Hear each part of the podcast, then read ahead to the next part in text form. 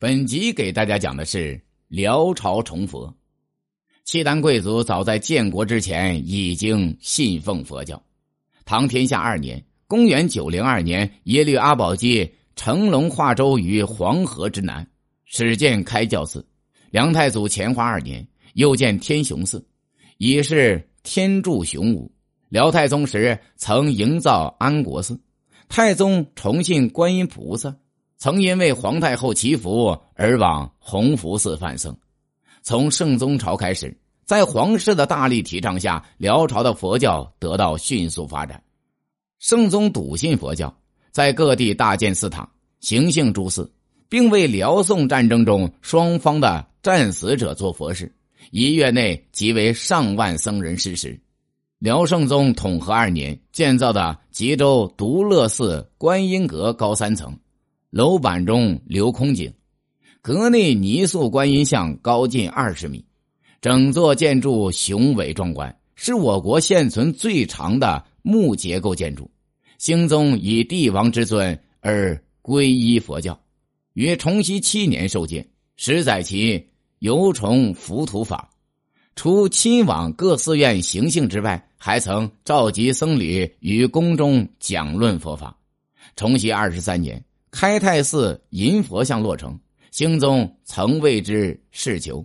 他还重用僧人为官，其在位二十余年间，僧有正拜三公、三师兼正事令者凡二十人。风气所致，王公贵族亦争相奉佛，多舍男女为僧尼。至道宗朝，对佛教的崇奉更有于前代。道宗本人不仅效法先帝。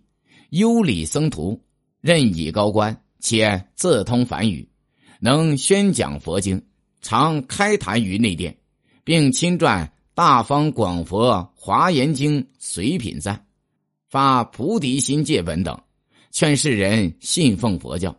用命皇太子写佛书，甚至一年犯僧三十六万，一日事发三千。辽朝诸帝凡遇灾异、战争、祥端、生日等。往往需四佛、范僧，以祈福消灾。清宁二年建造的山西应县佛宫寺木塔，通高六十七米，塔底直径三十米，塔身为五层六棱八角形，全部用木料建成，距今已有九百余年，是我国现存唯一的大木塔。此外，辽代建成留存于今的著名佛寺建筑。还有山西大同华严寺的博家教藏殿，辽宁义县的奉国寺等。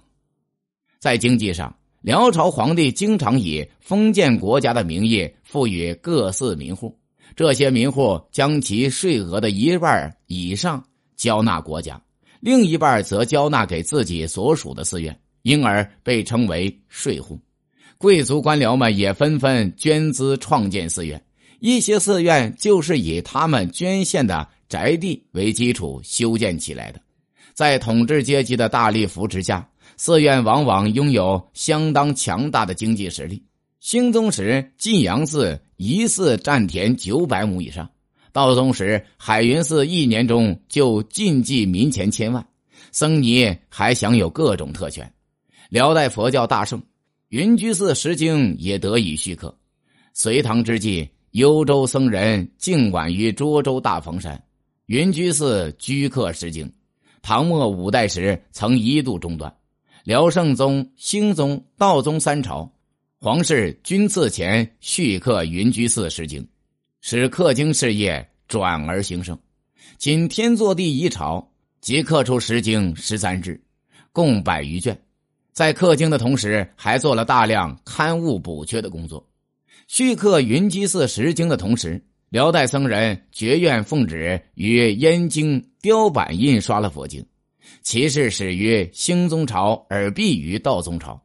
所印佛经即著名的契丹藏。